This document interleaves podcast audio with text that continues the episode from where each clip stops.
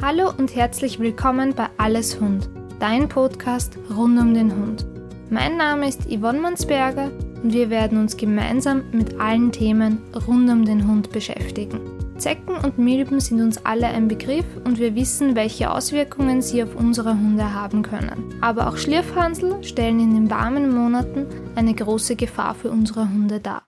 Hast du schon von Schlierfhanseln gehört? Leider unterschätzen immer noch sehr viele Hundehalter die Gefahr, die von ihnen ausgeht und das, obwohl diese erheblichen Schaden anrichten können, wenn sie in tieferes Gewebe vordringen.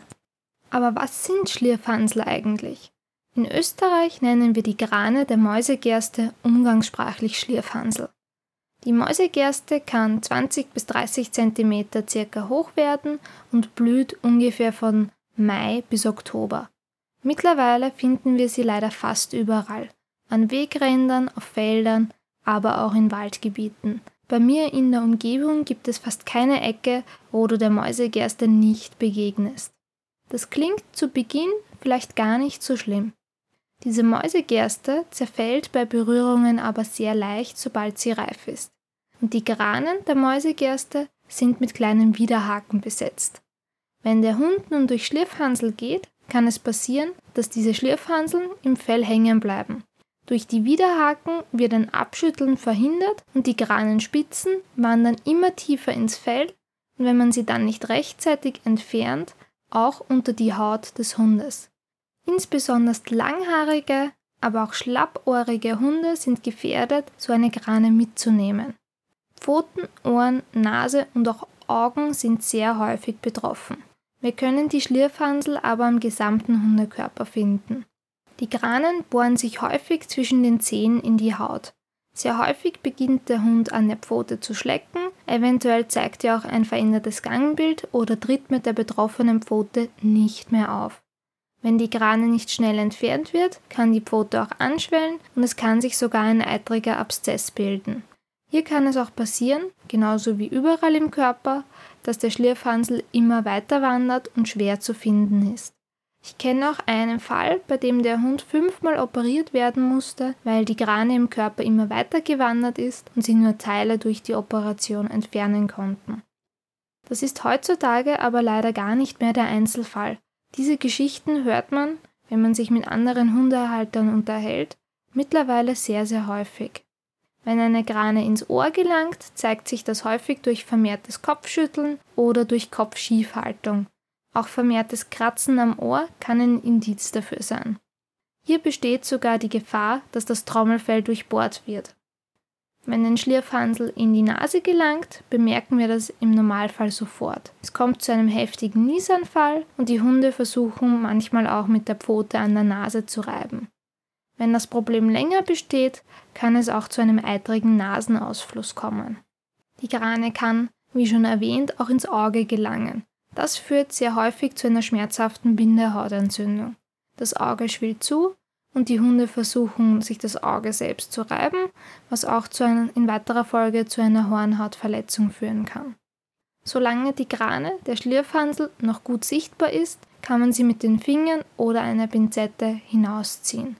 Bei den Ohren sollte man aber wirklich vorsichtig sein. Hier besteht die Gefahr, dass man sie mit einer Pinzette beispielsweise nur noch tiefer in den Gehörgang schiebt, wodurch das Trommelfell schneller verletzt werden kann.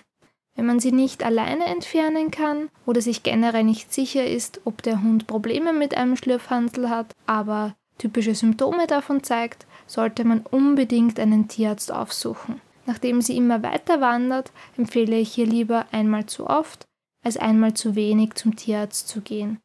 Das ist leider Gottes eine wirklich weit verbreitete Operation in den warmen Monaten und fast jeder Tierarzt kann schon äh, seine eigenen Schlürfhanselgeschichten erzählen, wo sie sehr weit gewandert sind, äh, Abszesse sich gebildet haben, das Trommelfell durchbohrt wurde und so weiter.